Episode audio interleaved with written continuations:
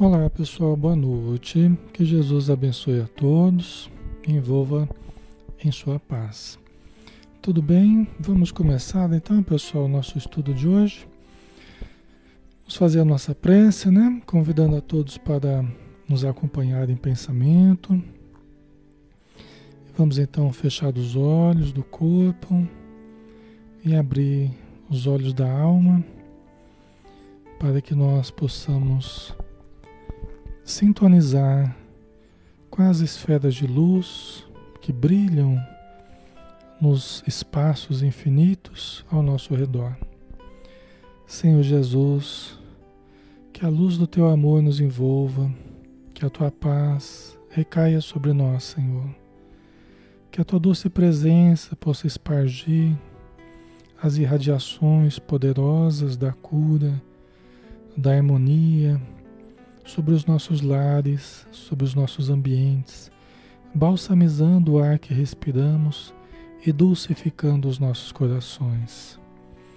Abençoa, Senhor, todos os lares, abençoa todos os encarnados e abençoa todos aqueles que estão na vida espiritual, aqueles que padecem dos infortúnios ainda na vida espiritual após terem sido colhidos de surpresa pela morte. Então, pedimos o teu auxílio, Senhor, para que todos sejam amparados, para que todos sejam socorridos.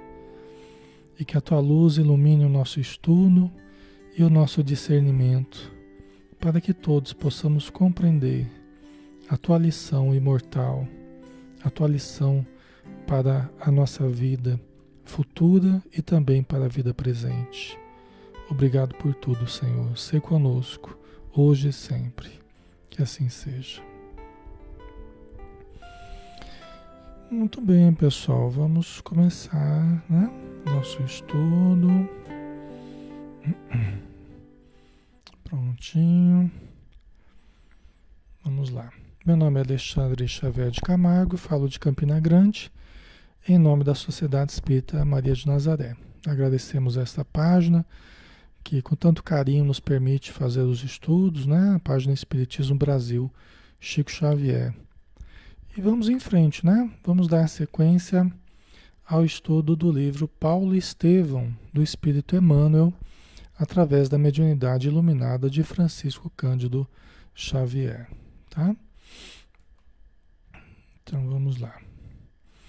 Nós vamos hoje, pessoal, é, falar do capítulo do capítulo 11, né? 11 rumo ao deserto, tá? Só rememorando, né?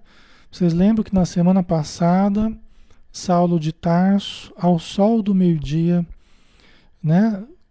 Viu Jesus, o como que o céu se abriu e Jesus apareceu, né? Na sua radiância, para Saulo.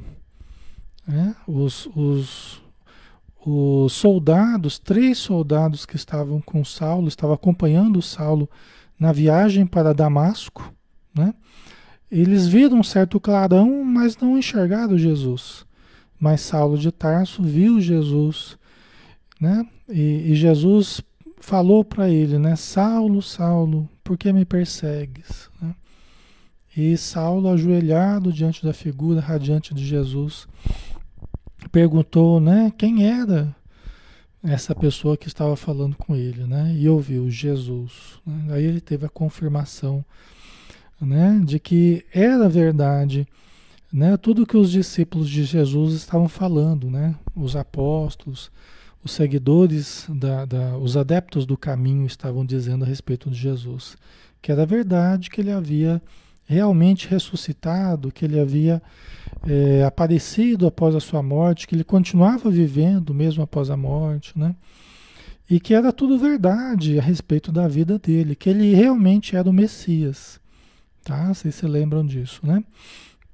E aí ele pergunta: "Que queres que eu faça, né? Que quereis que eu faça?"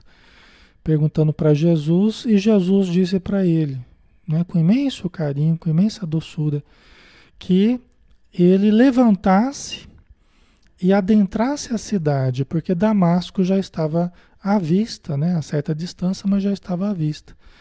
Então que ele se levantasse, porque ele havia caído da sua montaria e, e estava ali é, vendo aquela imagem luminosa né, diante dele. Mas que ele se levantasse e entrasse na cidade, que lá lhe seria dito o que fazer. Né? Aí Jesus não viu mais a imagem de Jesus e ele estava cego. Né? Saulo de Tarso estava cego a partir de agora. Ele começou a ouvir os soldados dele conversando. Falei, meu Deus, né? o que aconteceu com, com Saulo, né? Com o nosso mestre, né? Com o nosso, nosso patrão ali que estava. Eles estavam servindo ao Saulo, né? É, será que não foi algum sortilégio dos adeptos do caminho? E aí, quando Saulo falou alguma coisa em termos de ter visto uma visão, né? é, de ter visto Jesus, aí um olhou para a cara do outro e tiveram a confirmação. Fala, realmente, né, ele estava indo em busca de Ananias, né, que era um cristão, e deve ter sido acometido né, de algum sortilégio, alguma magia, né, porque eles achavam que os, que os fenômenos que ocorriam de curas, né, de melhoras das pessoas era fruto da magia, era fruto de sortilégios né, dos cristãos, né, dos adeptos do caminho. Mas nós sabemos que não, que são forças naturais agindo a benefício é, das pessoas que merecem né, certas intervenções espirituais sobre a sua saúde. Né? E no caso de Saulo, ele teria ficado cego e os soldados começaram a achar que era por causa dos adeptos do caminho. Né? Eles não sabiam o que fazer, o próprio Saulo estava meio atordoado, então Saulo pede para é, dois soldados né, mais novos voltarem para Jerusalém. E o Jacó, que era um senhor de mais idade, uma pessoa mais, mais ligada a Saulo, né, que o ajudasse a, a entrar na cidade. Tá? Então é nesse ponto que nós estamos aqui, certo?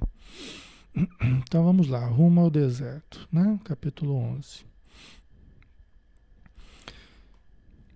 Com o pranto a escorrer dos olhos inexpressivos, como perdidos em alguma visão indevassável no vácuo, o orgulhoso doutor de Tarso, guiado por Jacob, seguiu a pé sob o sol ardente das primeiras horas da tarde, né? Porque ele estava ali em torno do meio-dia, né? É o sol do meio-dia quando Jesus viu Jesus, quando Saulo viu Jesus. E a luz que Jesus emanou para Saulo meio que eclipsou o sol, né? Só para a gente ter uma noção da, da radiação de Jesus, do poder é, radiante de Jesus, né? Deve ser uma coisa extraordinária, né? O, o Chico Xavier, só abrindo um parênteses aqui, né? Certa vez, alguns pesquisadores, é, levando um, um, um medidor de radiações, se aproximou se aproximou do Chico Xavier e foram fazer um estudo com a aura do Chico Xavier. Né? E a aura do Chico Xavier diz que dava 20 metros. As nossas dão lá uh, alguns centímetros, né? uns, uns 30, 40 centímetros, se eu não me engano, dependendo da pessoa, né? o campo áurico. Né? Chico Xavier dava 20 metros. A aura dele. Você já pensou? Agora imagina isso Jesus. Imagina a aura de Jesus, né? Imagina a irradiação de Jesus, tá? Impressionante, né? Tô vendo que vocês estão dando parabéns para mim, eu não tinha percebido. Desculpa, pessoal. Obrigado, viu? Obrigado pelo carinho de todos aí. Agora que eu vi que vocês estavam dando parabéns. Obrigado, queridos. Obrigado, tá? É com muita alegria que a gente está aqui com vocês e, e, e, recebendo o carinho de vocês aqui, tá? É uma alegria muito grande para mim, é uma satisfação muito grande, tá? E queremos estar por muito tempo ainda juntos com vocês aqui para continuarmos estudando, tá bom? Muito obrigado pelo carinho de vocês. Então, Chico Xavier era assim, né? Mas imagina Jesus. Jesus, uma aura que envolve todo o planeta, né? Provavelmente a aura de Jesus pensamento amoroso de Jesus deve envolver todo o planeta, né? Como a gente sabe. Ok. Então vamos lá, né? Vamos continuar. Então eles seguiram a pé sobre o sol ardente das primeiras horas da tarde, né? E eles atravessaram um deserto, era uma região desértica, né? Damasco podia recordar o jovem tarcense, famoso e triunfador. Conhecia-o nas suas festas mais brilhantes, costumava aplaudi-lo nas sinagogas. Mas vendo passar na via pública aqueles dois homens cansados e tristes, jamais poderia identificá-lo naquele rapaz que caminhava cambaleante, de, de olhos mortos, porque estava cego, né? Olha que interessante, né? Quer dizer, Damasco podia reconhecer aquele jovem cheio de vida, né? Cheio de, de, de energia, de autoridade, formoso, triunfador, né? Que é o, o Tarso, né? O, o, o, Saulo de Tarso, né? Mas vendo passar aquelas, aqueles dois homens cansados e tristes, né? Que era o Saulo, né? É, é, percorrendo aquele pedaço a pé ao sol escaldante, né? E chegando em Damasco naquela condição, cego, né? Jamais poderia identificá-lo naquele rapaz que caminhava cambaleante de olhos mortos, né? Interessante, né? A Vitória, como pode ser explicada a aura, né? A aura é o, a resultante, vamos dizer assim, a gente pode entender assim, né? A aura é o resultante, é a resultante do conjunto de energias que nós irradiamos, né? É a resultante final. Todos os corpos irradiam luz, irradiam energia, né? A própria lei do campo de Einstein estabelece, né? que nós todos, todos os corpos que é, irradiam energia, tá? Essa energia ela vai se fracionando. Então vamos pensar que ela seja um perto de mim aqui, né? À medida que vai se afastando, é meio, um quarto, um oitavo, um dezesseis avos, um trinta e dois avos, um sessenta e quatro, um é, 128, ao infinito. Isso, inclusive, é o que é a justificativa para dizerem que tudo está em tudo, tudo se liga a tudo. Teoricamente, nós nos, nós nos ligamos a tudo que existe, numa teia de ligações, porque todos irradiamos energia. Tem energias que se irradiam da matéria e tem energias que se irradiam né, é, é, do conjunto espiritual também que nós nos constituímos. Né? Então a aura é a resultante desse conjunto de forças materiais, perispirituais, ectoplásmicas, mentais, né? Então, formando esse conjunto todo, nós temos o campo áurico, né? Como resultante final, certo? E aí a aura vai, vai variar a cor, a intensidade, a cor, a coloração conforme a, a, o tipo de onda que nós irradiamos né? O tipo de onda que nós irradiamos, se é um verde esmeralda, se é um azul celeste, se é um azul mais escuro, né? se é um violeta, tá? ou se é um vermelho, um amarelo, um, um laranjado, né? Aí vai variar o tipo de irradiação conforme a evolução que nós temos, tá? Tem um livro, Os Mensageiros, que é o segundo livro do André Luiz, que ele fala um pouquinho, né? A respeito da, das diferenças das cores, das auras, né? O André Luiz, ele passa por um momento assim que ele, uma prece que eles estão fazendo, ele vai olhando as pessoas, os espíritos, e vai vendo a cor diferente uns dos outros, né? É bem interessante. Então vamos voltar aqui à nossa história, né? O Saulo está chegando em Damasco.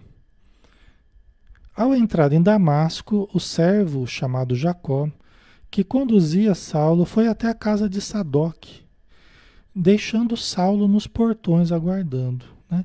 Porque Saulo pensou assim: puxa vida, está vindo uma tempestade aí, o tempo estava fechando. Né? A ventania começava forte e eles precisavam de abrigo. Aí ele lembrou, puxa, eu tenho o Sadoc, que é meu amigo, inclusive ele fala sobre ele no começo do livro, né, que morava em Damasco e tal.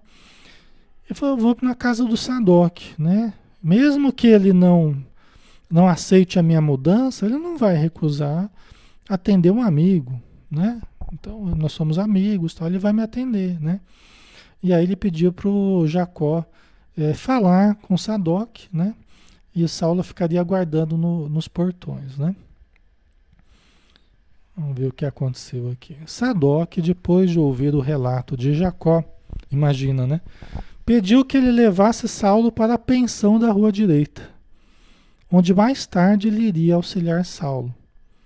Na verdade, Sadoc ficou com receio de expor Saulo aos demais rabinos de várias sinagogas que estavam hospedados em sua casa. Agora você imagina a situação, né? Saulo, convertido a Jesus, estava anteriormente fazendo a perseguição aos cristãos. Saulo eh, havia orientado Sadoc para que também fizesse perseguição aos cristãos em Damasco. Saulo estava vindo para Damasco para perseguir um cristão, perseguir o Ananias, para encontrar, para punir Ananias. E agora Sadoc ouvia do, do, do servo de Saulo a, a história da, da conversão de Saulo, né? Porque o, o Jacob ele, constou, ele, ele contou para Sadoc tudo o que aconteceu, tudo que ele viu, né? E, e, o que que Saulo de Tarso estava falando para ele, né? Então ele contou em detalhes. O Sadoc achou inverossímil, mas ele acabou acreditando no que o, servo de Saulo estava falando, né? Só que ele ficou com receio porque ele estava com alguns rabinos de Chipre na casa dele e ficou com receio do, do constrangimento, né? Ok. Durante três dias, Saulo ficou isolado na pensão, até porque o Jacó, o Saulo percebeu que Jacó, que era o, o servo dele, também estava apreensivo, porque o modo como Sadoc havia tratado ele com certas reservas, ele já percebeu que a coisa não ia ficar boa para Saulo. E muito menos para ele, que era um servo de Saulo. Poderia ser questionado. Né? Então Saulo percebeu, a, a, percebeu o constrangimento de, de, de Jacó né? e permitiu que ele fosse embora. Permitiu que ele voltasse a Jerusalém. Né? E ficou sozinho o Jacó ficou meio constrangido, ficou meio sentindo um certo remorso por deixá-lo nessa condição, mas enfim foi porque ele tinha família em Jerusalém. Né? Ok. Deixa eu ver o que vocês estão colocando aqui.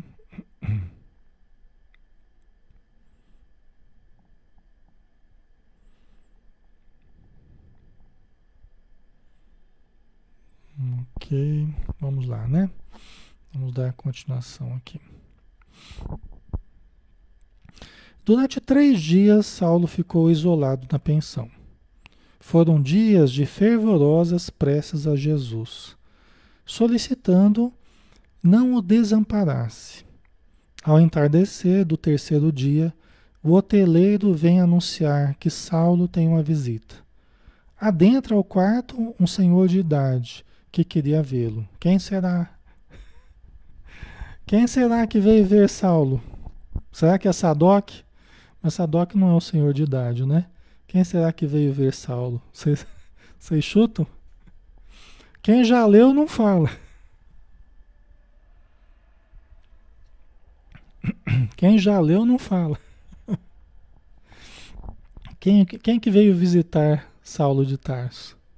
Né? Vamos ver? E nesses três dias, Saulo ficou, ficou meditando profundamente nas ocorrências, né? Ele compreendia Sadoc, né? Talvez ele pensava assim, talvez se eu estivesse no lugar dele eu faria do mesmo jeito. Eu hoje tenho uma experiência que ele não tem. Eu hoje conheço Jesus, ele não conhece. Né? Então ele, como ele já tinha estado do outro lado, ele sabia exatamente o que as pessoas estavam pensando. Né? Ele compreendia exatamente porque ele estava desse jeito anteriormente. Né? Vocês acham que é Jesus? Vamos ver. O mutismo do visitante indiciava o desconhecido. Quem sois? pergunta o cego admirado. Irmão Saulo, replica o interpelado com doçura. O Senhor que te apareceu no caminho enviou-me a esta casa para que tornes a ver e recebas a iluminação do Espírito Santo. Olha que coisa, né? E que mediunidade dessa pessoa, né? Veio o Senhor que te apareceu no caminho, quer dizer que era alguém que já sabia o que tinha acontecido com Saulo. Era alguém que já sabia o que tinha acontecido com Saulo. Né? O Senhor que te apareceu no caminho enviou-me a esta casa para que tornes a ver e recebas a iluminação do Espírito Santo. Espírito Santo, é, embora se use tradicionalmente, né, para dizer que Deus é três, é o Pai, é o Filho e o Espírito Santo, né? Como se ele fosse uma só coisa, mas ele é três, né? Dentro do Espiritismo nós entendemos diferente, né? Deus é Deus, é o Criador, que nos criou a todos, né? Que somos seus filhos, e Emmanuel chama, ele coloca uma, uma nota de rodapé, em que ele fala assim: olha, ninguém deverá esquecer que, por Espírito Santo, nós devemos entender que é a coletividade de espíritos que regem a evolução no planeta. Tá? Isso está numa roda de uma nota de rodapé. Né? Quem que é o Espírito Santo? É o conjunto de espíritos amigos que nos ajuda são os espíritos elevados, tá? Na visão do Emmanuel, no que, eles, no, no que ele nos trouxe nesse livro, tá? Certo? Então, é, é essa pessoa chegou ali para fazer ele ver novamente, né? Quer dizer, sabia que ele estava cego e veio trazer a energia da, dos espíritos superiores para ele, né? A iluminação do Espírito Santo, tá? Ouvindo, o moço de Tarso tateou ansiosamente nas sombras. Quem seria aquele homem que sabia os feitos lá da estrada? Tinha acabado de acontecer, fazia poucos dias. Algum conhecido de Jacó? Que o Jacó teria falado para alguém? Mas aquela inflexão de voz enternecida e carinhosa, né? Quer dizer, quem será? Vosso nome? perguntou quase aterrado. Ananias. Né?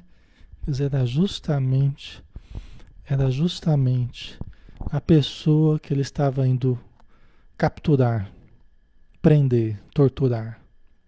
Ananias. Já pensou, pessoal? A Rose tem o livro, não li ainda. Mas leia, Rose.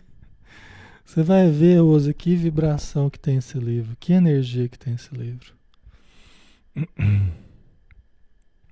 Que coisa maravilhosa que é.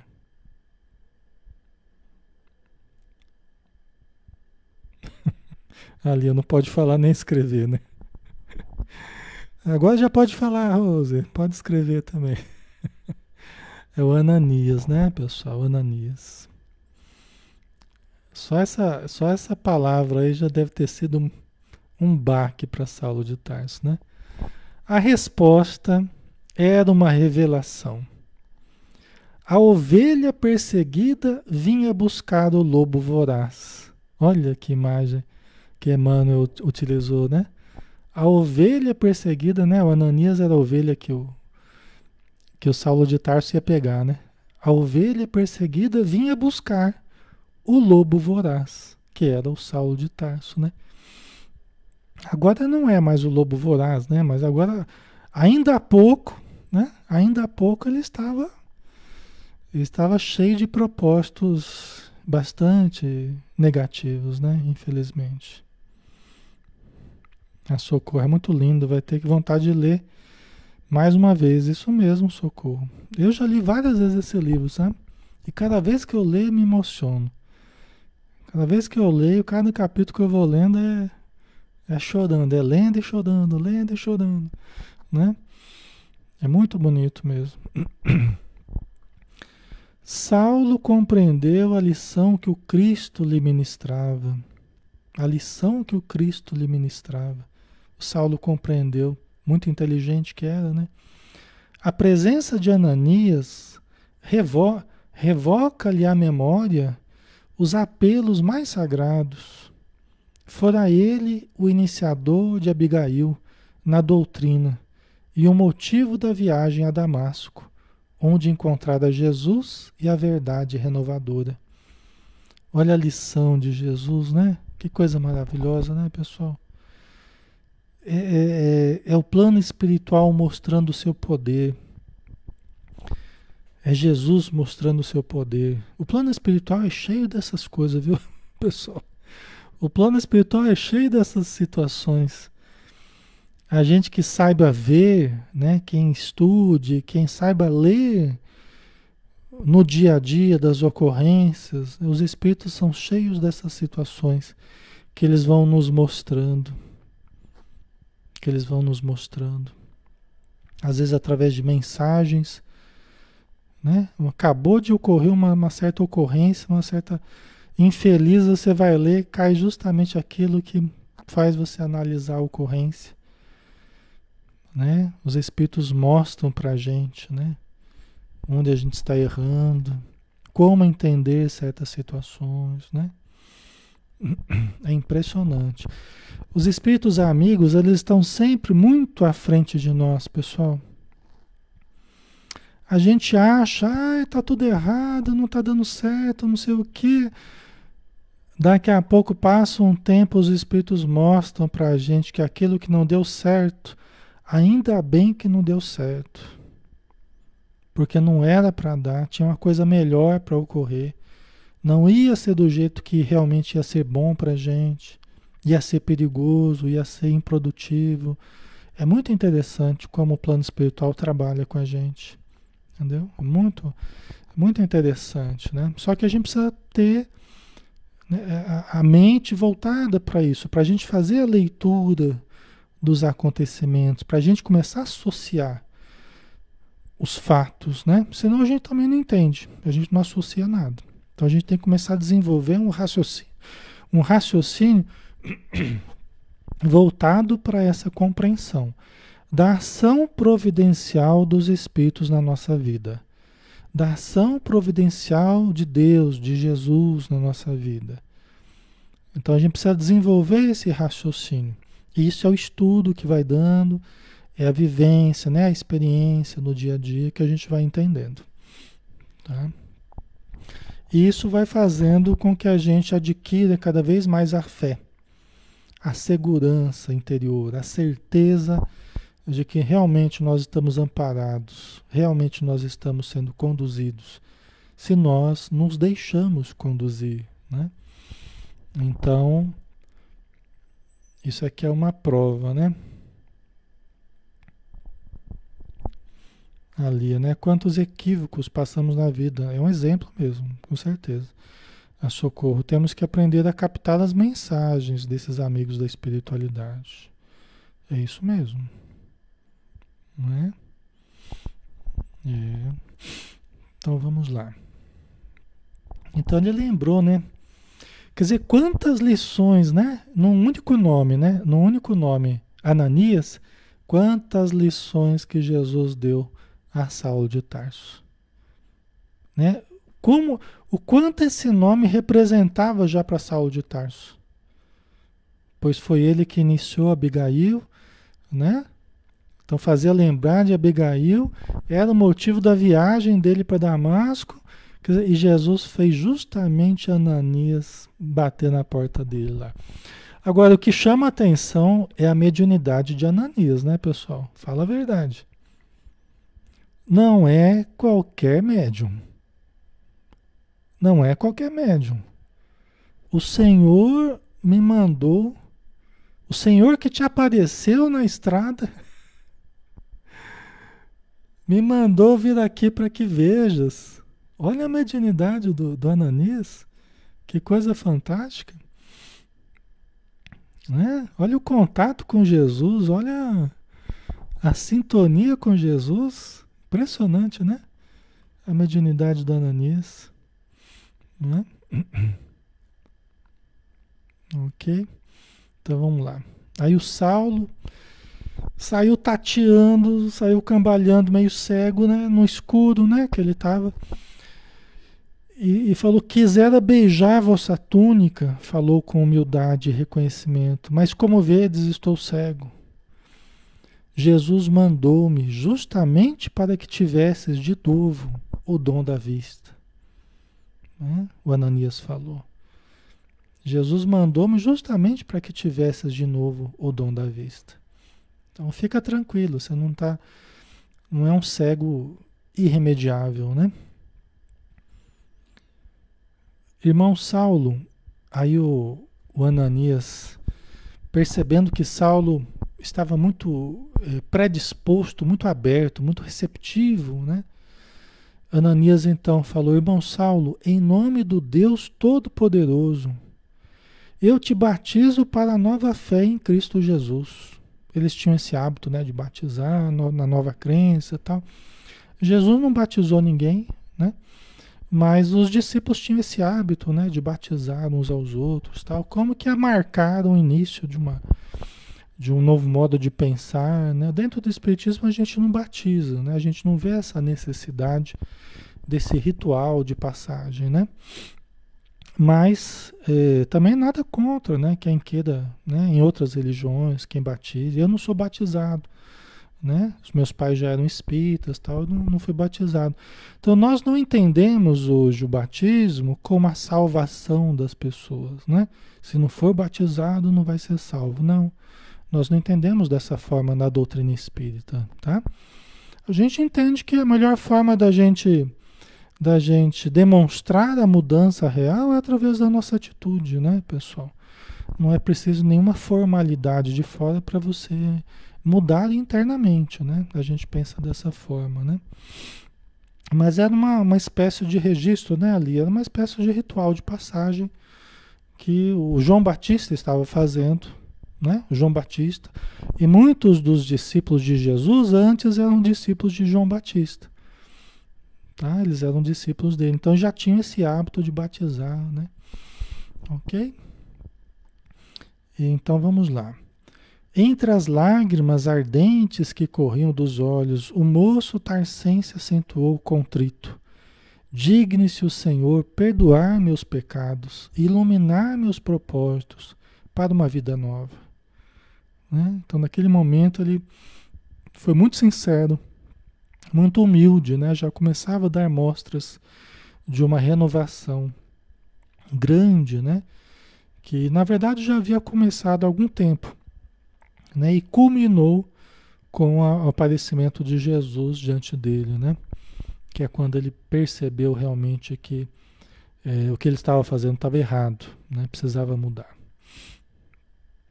Ok. Agora, disse Ananias, impondo-lhe as mãos, nos olhos apagados e num gesto amoroso, em nome do Salvador, peço a Deus para que vejas novamente. Né? Impôs as mãos. É muito interessante, né? Quando a gente. Tem até uma palestra que eu, que eu faço, eu relaciono é, muitos episódios do Antigo Testamento e muitos do Novo Testamento em que se fala da imposição de mãos. Né? Dentro da doutrina espírita a gente chama de passe, né? A imposição de mãos. Pura e simples, né? Você orar, pedir a Deus e impor as mãos sobre quem está necessitando. A gente encontra referências a isso no Antigo Testamento, várias referências. E a gente encontra referências no Novo Testamento, inclusive os Atos dos Apóstolos, né? que essa história que nós estamos contando aqui do, de Saulo de Tarso, Ananias, isso aí está nos Atos dos Apóstolos.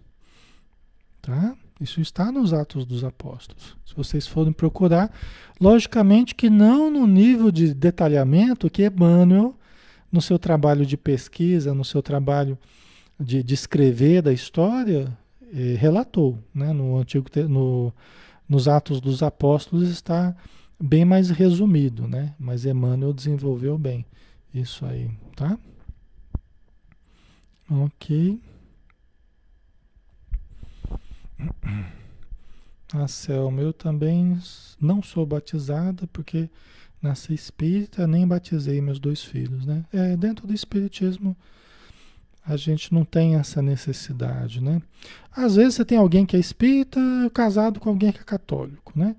Aí muitas vezes ainda acabam batizando os filhos porque um faz questão de batizar, a família faz pressão e tal, né?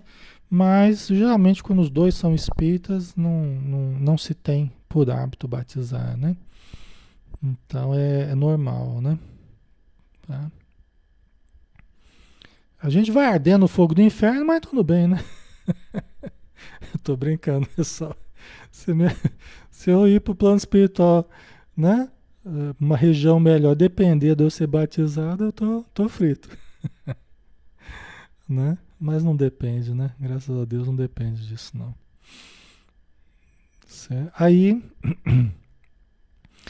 aí Saulo de Tarso falou, né? Se é do agrado de Jesus que isso aconteça, advertiu Saulo compungido, ofereço meus olhos aos seus santos serviços para todo sempre. Né? Quer dizer, ele ainda falou, se for da sua vontade, né? Que isso aconteça, for do agrado de Jesus. Sinal de humildade, né? Porque quando a gente quer fazer valer a nossa vontade, esse é um dos problemas que a gente tem. Mas quando a gente olha, eu coloco nas tuas mãos, Senhor, que seja feita a sua vontade. Seja feita a vossa vontade, não a nossa, né? É sinal de é sinal de humildade, né? Sinal de respeito à vontade dos, dos espíritos superiores, à vontade de Jesus, né? E como se entrassem em jogo forças poderosas e invisíveis, sentiu que das pálpebras doridas caíam substâncias pesadas como escamas, à proporção que a vista lhe voltava, embebendo-se de luz. Olha que interessante, né? Quer dizer, como se entrasse em jogo. É um fenômeno físico, né? Nós podemos entender como uma cura, né? Uma cura física, uma cura eh, orgânica, né? É, certamente entrou em jogo aí é, um fenômeno, foi um fenômeno físico, um fenômeno físico, que os espíritos se utilizaram das forças de Saulo, das forças de Ananias, nós não sabemos, né? Provavelmente mais, talvez, de, de, de Ananias, né? Mas pode ser até as próprias forças de Saulo, as forças ectoplásmicas, né? Mas enfim, os espíritos usam a força ectoplásmica do médium, por exemplo, o médium de cura, no caso Ananias, e fazem uma intervenção no, no corpo físico, né? Fazendo voltar à saúde aquele órgão, aquela parte do corpo que, que tem condição de voltar à saúde. Né? Ok? Então, através da janela aberta, viu o céu claro de Damasco, experimentando indefinível ventura naquele oceano de claridades deslumbrantes. Né? Quer dizer, se abriu, né? foi inundado de luz, né? a sua vista embebeu-se de luz novamente. Né? E você vê que isso tem relação com o que a gente estava estudando no livro dos Espíritos, né? do fluido vital, do ectoplasma, que ele é a energia intermediária entre a matéria e o espírito. Os espíritos conseguem agir na matéria através do fluido né, do, do, do ectoplasma. Eles unem o fluido cósmico universal com o, o, o fluido magnético, o fluido animal, animalizado, que é o ectoplasma, e conseguem a resultante, que é a intervenção na matéria. Isso até está é, no livro dos médiuns estudado. Tá? Então vale a pena ver isso aí também, pesquisar isso aí no livro dos médiuns. Né?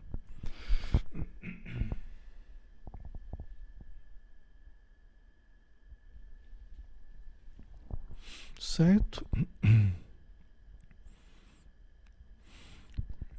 A Simone colocou. Então, qual a finalidade de João Batista ter batizado Jesus? João Batista estava fazendo esse batismo, né? E Jesus se deixou batizar. Por quê? Porque Jesus era primo de João Batista. Tá? Então começa daí. E Jesus falava, ó, entre os nascidos de mulher, João Batista é o maior. Isso ele falou depois, mais tarde, né? Dentre os nascidos de mulher, João Batista é o maior. Né? Dentre os que estão reencarnando, precisando reencarnar ainda, não tem ninguém maior do que João Batista. Quer dizer, João Batista era um espírito muito evoluído.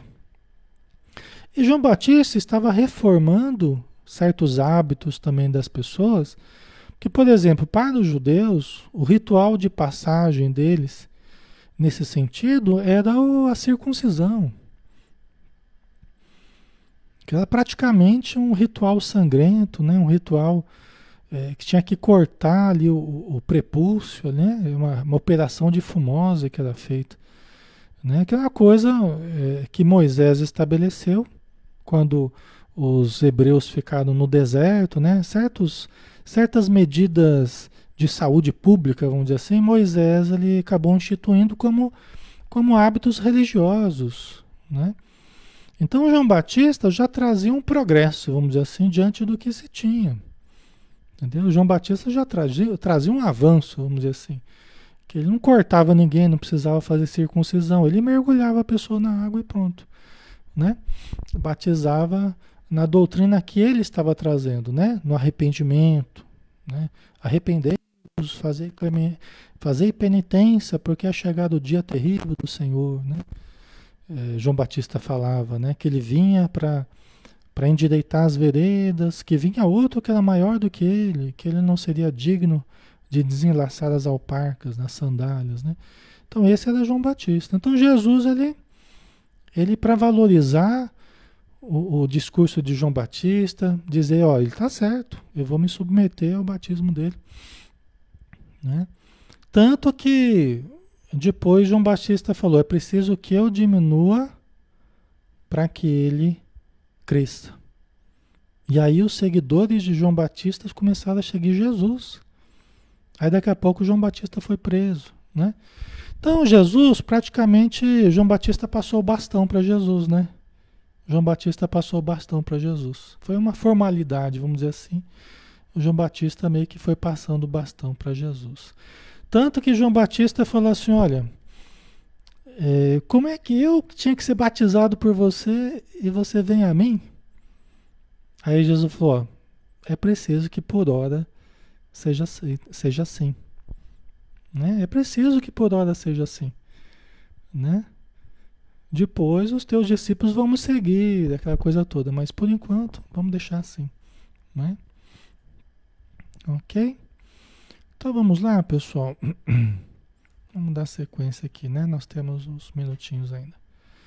Saulo sente como se houvera renascido, com novas energias, e diz a Ananias que deseja pregar na sinagoga no próximo sábado. Olha o Saulo de Tarso, como é que era, né? O Saulo de Tarso mal, mal se converteu, mal aceitou Jesus, mal mudou o modo de pensar e já queria sair fazendo palestra. Né? Ananias tenta demover desta ideia do entusiasmado neófito. Né? Neófito é o, a pessoa que está começando né? numa doutrina, começando. Né? É...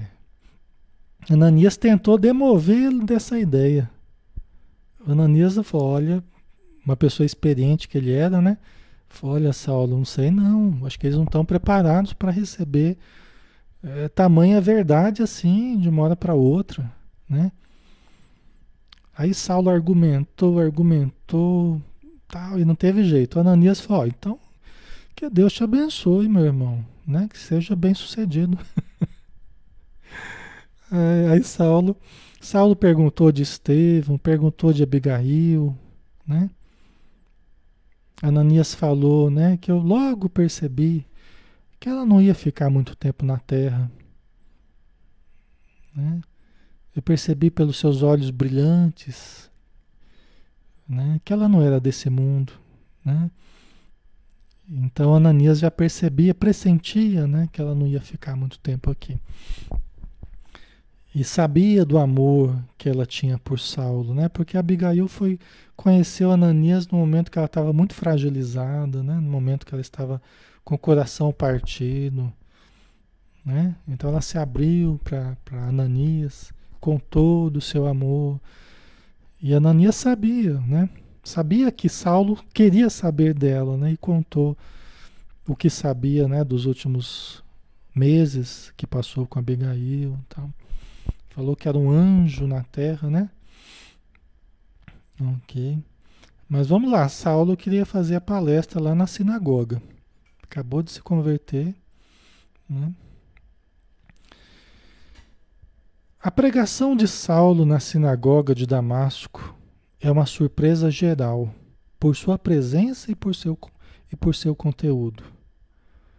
Saulo descreve a vinda do Messias, aguardado por seu povo, mas é vaiado e acusado de blasfemo. Quando ele começou a falar, quando ele começou a falar, todo mundo achou que ele estava usando de algum recurso de oratória porque ele começou a falar que Jesus era realmente o Messias, né? E contou o que aconteceu com ele. E chorava contando que Jesus havia aparecido para ele no deserto. Mas você imagina falar isso por uma multidão de rabinos que ali estavam na sinagoga, despreparados para ouvir isso. Então teve um que falou assim: ah, ele está gracejando. Aí ele falou assim: Não, eu não estou gracejando. Eu nunca faria isso na sinagoga. Eu nunca faria, faria isso no ambiente respeitoso da sinagoga. Tudo o que aconteceu, o que eu falei, foi realmente assim, foi verdade. Né? E aí, pessoal, caiu em cima dele. Aí as vaias, os apupos, né? Alguns eh, mais exaltados começavam a querer partir para cima dele, outros que eram mais afins a Paulo, a Saulo, tentavam acalmar os ânimos, né? Quase deu uma briga lá dentro. E aí o, o, o sumo sacerdote da sinagoga ali, né, o, o senhor mais experiente, fala: vamos todos recitar um salmo, né? E aí todos recitaram em voz alta um salmo, foram se acalmando. E aí esse senhor, né, que estava dirigindo os trabalhos, falou: olha, se o nosso irmão está doente, só Deus para curar, para curá-lo. Agora, se é verdade o que aconteceu, se o que ele está falando, é, ele está falando em sã consciência, nós só temos que deplorar a sua atitude de traidor, não sei o que e tal. E ele merece o nosso silêncio. E foram todos saindo da assembleia. Foram todos saindo da sinagoga, deixaram ele sozinho, angustiado por ver se é, por ver sofrendo, né, a indiferença daqueles que antes o estimavam. Né? Ok.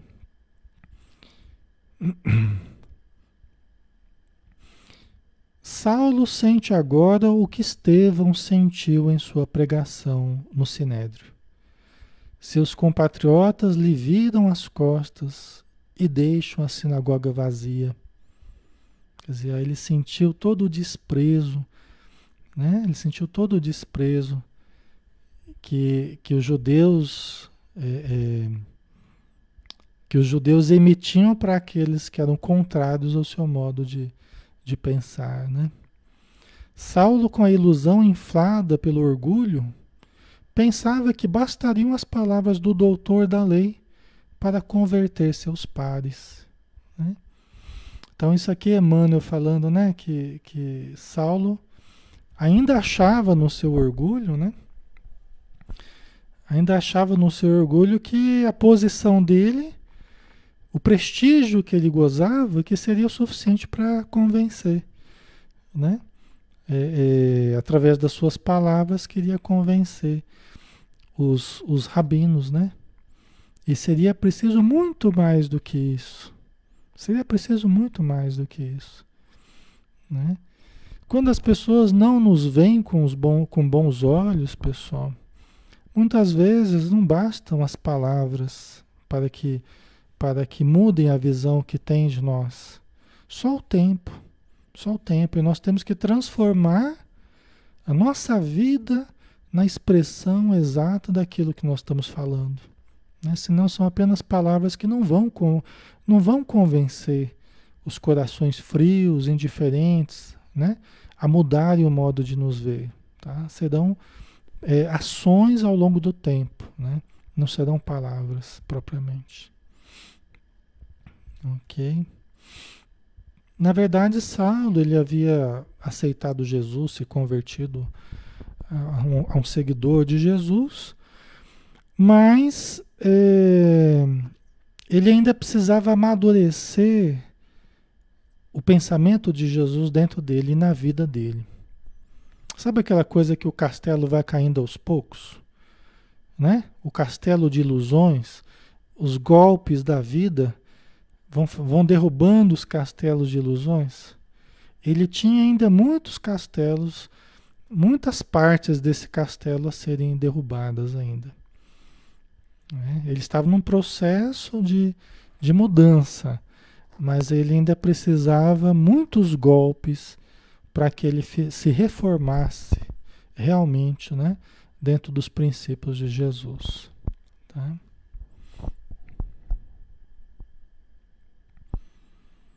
Né? Só com o tempo, né, pessoal? Aqui o Elia, né? Quem que falou aqui que o Ananias, a Rejane, né? O Ananias vai ter trabalho. é. Ali é verdade. Com o tempo nos damos conta dos equívocos, né? Ainda é assim hoje. Com certeza. É verdade, né? Só desse jeito que a gente aprende, né, pessoal? A gente às vezes bate cabeça, dá murro em ponta de faca, fica teimando com certas coisas, aí depois a gente vai aprendendo, que não adianta. Tem certas coisas que não adianta né? Aí você quer dominar, quer controlar, quer mudar o outro, quer fazer um monte de coisa, né? Cheio de ilusões. Mas aí você vai vendo que não é bem assim, né? A gente vai aprendendo a, a usar o conhecimento de uma outra forma, né? Deixar o tempo agir também. Ananias recebe as notícias de Saulo sem espanto, a experiência do Ananias, né? O velho cristão aconselha Saulo a preparar-se melhor para a nova empreitada, estudar e viver o Evangelho de Jesus, a fim de que sua palavra possua nova força. Olha que interessante, né? O Ananias, nesse momento, ele já era é como que um pai para Saulo de Tarso, né? Estabeleceu uma ligação muito profunda entre ambos, né? Era como que um pai, né? A Mari Cleide colocou Deus ensina, né? Você me fez lembrar uma frase de, de Emmanuel que diz assim: Quando o homem se cala, Deus fala através da voz inarticulada do tempo. Quando o homem se cala, Deus fala através da voz inarticulada do tempo. Né? Que é bem isso aí, né? Às vezes você, você fica quieto, a pessoa está insistindo, está teimando, você fica quieto, deixa Deus falar através da voz inarticulada do tempo, né? Saulo, após assistir o culto do Evangelho em uma humilde casa de Damasco, sente-se fortalecido e seguindo os conselhos de Ananias, que agora ele tem por mestre decide seguir para o deserto, encontrar Gamaliel, que certamente o ajudará. Né? Então Ananias, como ele, ele, onde ele permanecia, ele fazia um trabalho de juntar pessoas em alguma casa que se dispunha a aceitar, né, formar um, um grupo de um culto do Evangelho, né? E tinha um lugar, uma senhora que estava alugando um, um cômodo, né? é, para ajudar um filho doente e tal, e ali se realizavam cultos do Evangelho, né? que o Ananias, às noites, ele, ele realizava. E chamou Saulo de Tarso para participar. Então, pela primeira vez, Saulo de Tarso participou de um culto do Evangelho mas como participante que acreditava em Jesus, né? Foi o primeiro culto que ele participou e, e, e era outra pessoa, né?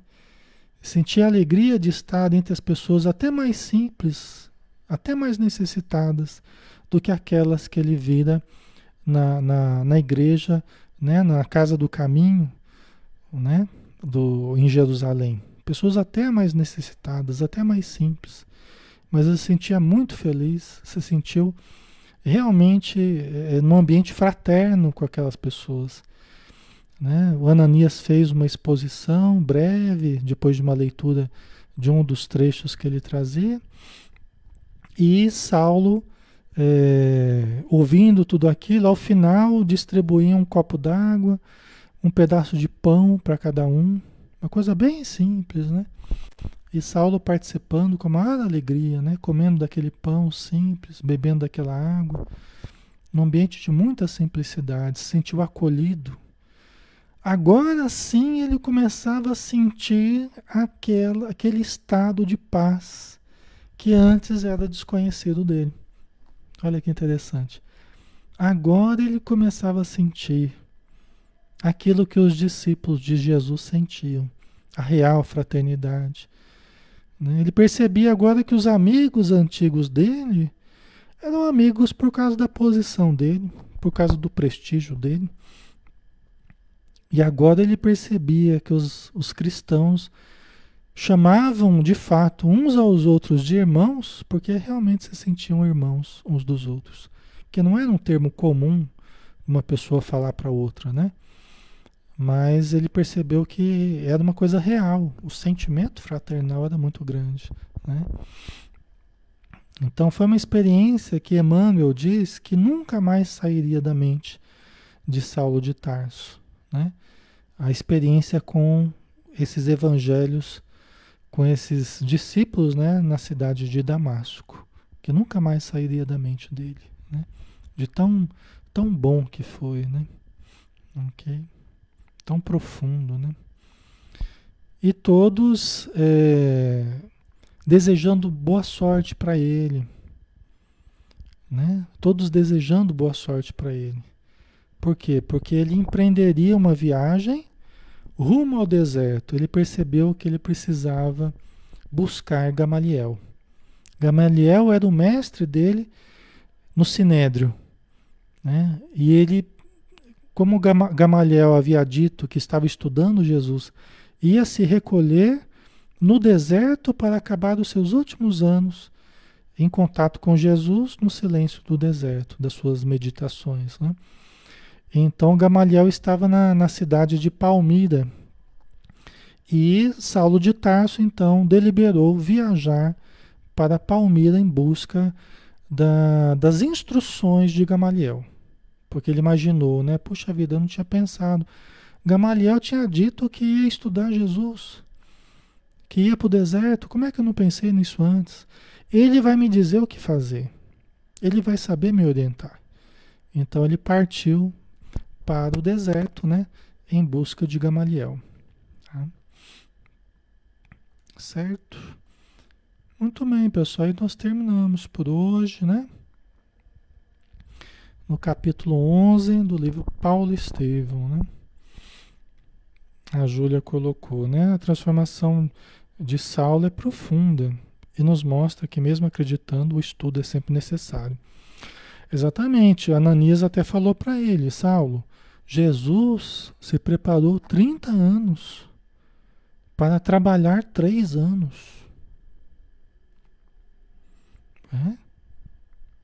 Importante o que a Júlia colocou, né?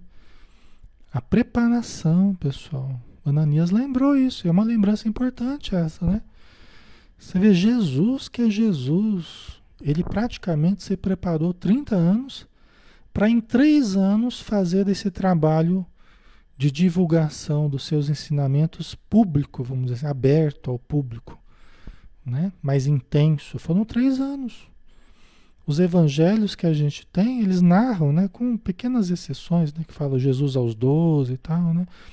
Mas a, a, grande parte, a maior parte dos evangelhos fala a partir dos 30 anos de Jesus, só os últimos três anos de Jesus.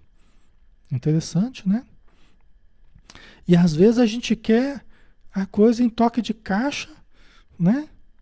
É, é, e não é assim. Né? É interessante a gente investir, a gente colocar nossa energia, colocar nossa disposição, nosso tempo, mas a gente também não ser muito ansioso, não precipitar muitas coisas, não atropelar muitas coisas, né? Quer dizer, vamos, vamos respeitar né, o ritmo das coisas, não vamos forçar a barra, né? Isso é importante. As pessoas às vezes conhecem o Espiritismo, é, é, é, às vezes quer trazer todo mundo para o Espiritismo. Calma. Calma, né? Vamos primeiro nos levar mesmo para o Espiritismo, né? Nós precisamos primeiro nos levar para o Espiritismo. Ou seja, nos né, solidificar mesmo, criar raízes, né? Para depois né, divulgar com maior, maior intensidade, né? Nós precisamos primeiro compreender, absorver em nós, né? Senão a gente fica meio fanático, a gente quer trazer todo mundo para o Espiritismo e, e não é bem assim, né? Que funciona. né? Mas é natural que ocorra, né? Aí a gente vai percebendo com o tempo que não é por aí. Ok, pessoal, vamos então. Vamos então finalizar, né? Vamos finalizar o nosso estudo com uma prece e depois com uma música que eu vou colocar para a gente se despedir, tá bom?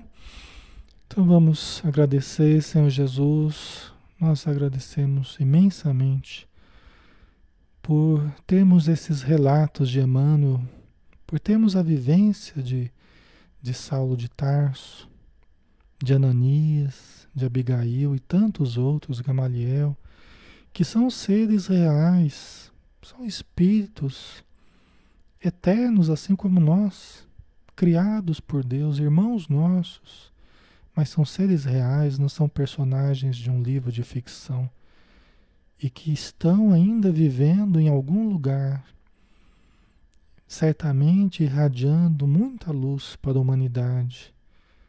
Essa luz que podemos receber, podemos sintonizar se nós nos esforçarmos pela elevação de nós mesmos. Obrigado, Senhor. Obrigado por demonstrações tão, tão claras, tão límpidas do teu amor para com todos nós. Por mais que erremos, por mais que teimemos em atitudes improdutivas, tu nos aguardas, tu nos preparas, nos conduzes para que nós amadureçamos e possamos compreender-te em maior profundidade. Muito obrigado, Senhor. Que a luz do teu amor nos envolva e possa fazer brotar dentro de nós a tua presença, a presença do Pai Celestial, a presença da paz e do amor dentro de cada um de nós. Que assim seja, Senhor. Muito bem, pessoal. Obrigado, tá? Obrigado pela presença, obrigado pelos parabéns aí que vocês deram, vários deram aí os parabéns, meu aniversário hoje. Muito obrigado, tá? Obrigado pelo carinho mesmo. E pela presença e a participação de sempre, sempre muito boa, tá? Muita paz a todos, pessoal. Vou colocar uma musiquinha aqui.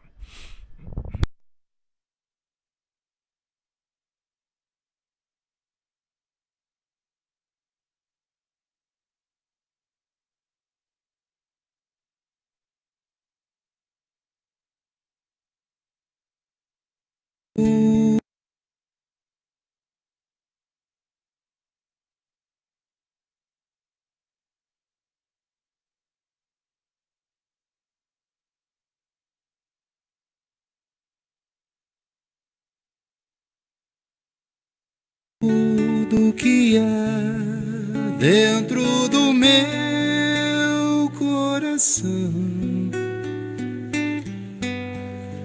Necessita